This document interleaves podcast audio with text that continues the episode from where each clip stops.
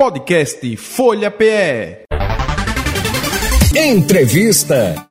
Aqui o atendimento do INSS nunca foi excelente, todo mundo já sabe, mas o inadmissível no serviço público, falou bem aqui, no serviço público, não é só no INSS não, viu? Você foi em outros lugares também, o atendimento é horrível. É a grosseria dos funcionários em relação ao atendimento prestado nas agências previdenciárias no Rio Grande do Sul, por exemplo, uma médica perita, ela foi condenada no valor de 10 mil reais de dano moral a indenizar uma advogada que acompanhava seu cliente para obtenção do laudo pericial e foi tratada com desrespeito. Vamos falar sobre o assunto com o doutor Rômulo Saraiva, que é advogado especialista em direito previdenciário. Bom dia, doutor Rômulo. Bom dia, Nenel. Bom dia, ouvinte da Rádio Folha. É um prazer falar com vocês. Tem esse caso aí, não é? Lá, quer dizer, é um caso que talvez tenha ganho notoriedade por ser uma advogada, por tudo mais tal. Mas basicamente todos os dias o cidadão comum ele não é bem tratado nas agências, não é, doutor Rômulo? É, na verdade, né, o serviço público de forma geral não presta um atendimento de excelência à população. Uhum. Paga-se caro, impostos elevados mas a contraprestação, principalmente em relação ao esclarecimento de uma dúvida, a uma informação precisa, muitas vezes não acontece a contento. E, e às vezes o que se espera é também a questão da urbanidade, é, da respeitabilidade, você ser tratado com respeito, de forma educada. Então, é a questão da educação doméstica, e que também falta né, em relação a questão do, do, do serviço público. O uhum. INSS, em especial, aumenta a, a, questão de críticas, de reclamações de aposentados que precisaram, em algum momento da sua vida, se reportar ao atendimento presencial nas agências previdenciárias, no atendimento remoto pela Central 135, né, ou, ou outro caminho de, de reclamação em relação à questão do atendimento, de, de, de, de ser às vezes humilhado, de ter uma resposta ou uma informação prestada com grosseria. Pois é. Né? No atendimento pericial também, o que às vezes é pior ainda, Nenel, porque quando o analista e o técnico do Seguro Social prestam atendimento à população, isso se dá no balcão, no guichê, que muitas vezes acontece na frente de outras pessoas. Mas no caso do atendimento do médico perito, é um ato privativo. Então, se a grosseria acontece durante a execução da perícia médica, é, ali está sendo feito dentro de quatro paredes, via de regra. Uhum. É, o médico e o paciente tem sigilo, esse sigilo pode ser relativizado quando o paciente é, autoriza né, que um acompanhante possa participar, mas via de regra isso não acontece. Via de regra é ali duas pessoas entre quatro paredes. Né, e, e, e, quem sofre a grosseria fica numa situação medonha é. de não conseguir provar, porque vai ser a palavra de um pelo outro. Né? Pois é. Então é, é uma situação que, infelizmente, né, quem depende do INSS tem reclamado né, bastante em relação à questão do atendimento prestado. E a gente usa de forma simbólica esse caso do Rio Grande do Sul, em que uma médica exagerou. E nesse atendimento foi, inclusive, sem ser no ato pericial, foi um atendimento prestado no balcão, porque queria-se a cópia do documento para poder obter isenção do imposto de renda. Né, é, e isso é uma avaliação que é feita pelo MEP, INSS. E a médica ameaçou chamar a polícia, ameaçou expulsar as pessoas ali dentro do recinto da agência previdenciária. E isso aconteceu na presença de, de mais de 20 pessoas. Né? Ela entrou com ação, conseguiu ganhar uma indenização de danos morais contra essa médica, mas não é fácil. Não é fácil provar porque o funcionário ele tem fé de ofício, a palavra dele, de certa forma, tem mais peso do que a da gente, uhum. embora a gente possa provar alguma coisa contra eles, né, mas não é algo extremamente fácil. Precisa ter uma prova consistente para poder reverter essa presunção de veracidade do que o servidor fala. E assim sendo, né, o, o, quem se sentiu lesado seja um aposentado ou uma outra pessoa que precisou é, se servir né, do atendimento do INSS, pode não apenas entrar com ação reparatória, né, pela falta de respeito, pela falta de urbanidade é, do atendimento prestado dentro da agência previdenciária, como também pode é, fazer um, um, uma reclamação na, na corregedoria, na ouvidoria, para se abrir um processo administrativo disciplinar, né, o uhum. conhecido PAD, que aquela pessoa poderá responder no âmbito administrativo, podendo sofrer uma punição né, pelo fato de não ter atendido educadamente, com respeito, e também pode, na justiça, arcar financeiramente com isso. Né. Quando o atendimento é feito por telefone, né, Nel, até se pode gravar. Né, é, é, pois é. é mais fácil gravar. Isso. Mas a verdade é que, normalmente, o aposentado, ele não está esperando que vai ser atendido com grosseria ou vai é, ser vítima ali de uma estupidez. Uhum. Então, muitas vezes ele não tem como antever né, o que vai acontecer e não está preparado para gravar, fazer prova. Então, esse tipo de situação muitas vezes depende se a grosseria foi exercitada, praticada, num ambiente em que tenha outros testemunhas para poder ajudar nessa prova. Porque, do contrário, acontece também de o aposentado, o trabalhador, ser vítima dessa grosseria, que muitas vezes acontece dentro do âmbito das agências previdenciárias e não conseguir fazer nada, né? porque não, se ele não tem como provar, é até melhor que ele não, não, não busque ali é, é, fazer uma discussão em relação a isso, porque ele pode inclusive arcar com, com custos. Né? A justiça ela exige o pagamento de custas.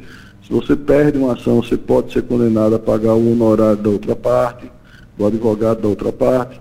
Então, para entrar, precisaria realmente entrar é, com uma prova consistente, porque do contrário pode até a pessoa sair com prejuízo. Mas é uma situação muito delicada, né, porque a gente está falando do INSS, mas isso não se restringe só ao INSS, é, é de forma geral. É, parece que o, o servidor, né, alguns servidores, a grande maioria, eles prestam um atendimento ainda que não seja excelente, mas um atendimento razoável.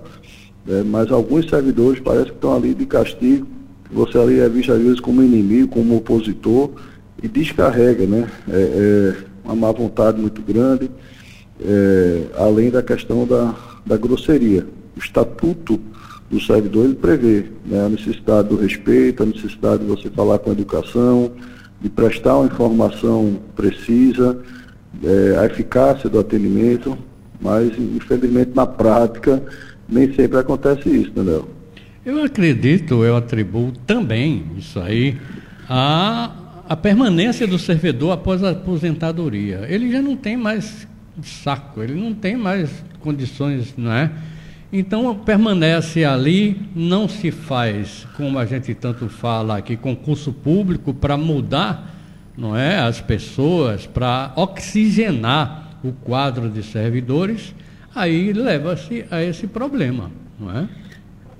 É, o, o servidor, de, de fato, né, às vezes desconta no, no trabalhador, né, que vai ter ali uma informação. É. É, às vezes um, uma frustração, uma insatisfação pessoal. Às vezes ele é.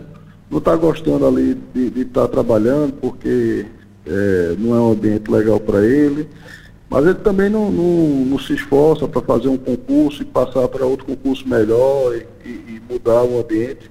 E às vezes quem paga o pato termina sendo o trabalhador. Tem uma outra circunstância que é muito peculiar em relação aos servidores, que é justamente a questão do salário. Né? Quando o servidor ele sai da atividade e passa a ficar aposentado, há uma desvalorização salarial é. É, significativa. É. Às vezes a pessoa perde dois terços da renda apenas pelo fato de se aposentar. Então, no serviço público, é muito comum, inclusive no INSS, de se encontrar servidores que estão chamando o pé na cova, é. que é o, abono de permanência, que você já tem condições de se aposentar, mas não se aposenta. Então, você passa a partir dali a ganhar um acréscimo financeiro, que é um abono de permanência. É, e aí cai no que você falou. Né? São pessoas que já trabalharam 40 anos, é, tempo bastante, acima do que é recomendado para se aposentar, mas estão ali com um propósito financeiro. Mas, às vezes, se esquecem né, de fazer o dever de casa, de atender bem o público. Né? Uhum. Ele está saturado é, de uma jornada grande no serviço público, está ali por dinheiro, mas às vezes quem paga o pato é, é, é, o, é o trabalhador que vai lá ter uma informação e, e não tem culpa dessa circunstância, mas às vezes acontece a, realmente a impaciência, a grosseria, é, é, e, e, isso é, é, é, ruim, porque a oxigenação não vem, né? Às vezes até acontece, no caso do INSS mesmo, né, Nel? Uhum. dez anos atrás havia é, na faixa de uns. De, dos últimos 10 anos, é, teve uma debandada de aposentadorias de funcionários do INSS e o déficit de funcionários hoje do INSS é grande, justamente porque foram se aposentando e o governo não tratou de repor. É. Né? É. E aí gera outro problema que é a, a fila, né? É pouca gente para muita demanda. Então, não, não é fácil, porque ainda que o, o, o, servidor se aposente, não significa que o serviço público vai ter uma melhora de atendimento, porque às vezes o governo não, não faz o concurso rapidamente né, e termina gerando um ciclo vicioso aí é, e perdendo a qualidade do serviço público.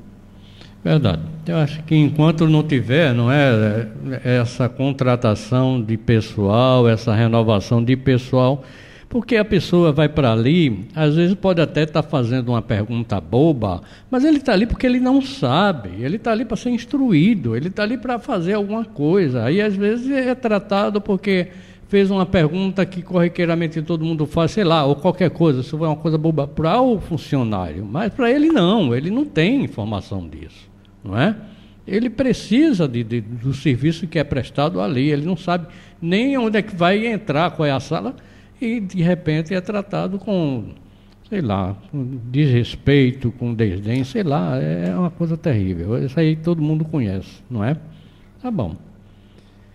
Então, doutor, muito obrigado, viu, pela sua participação. Tem mais alguma coisa que o senhor queira falar, acrescentar que a gente não tenha falado aqui, doutor Romulo Saraiva?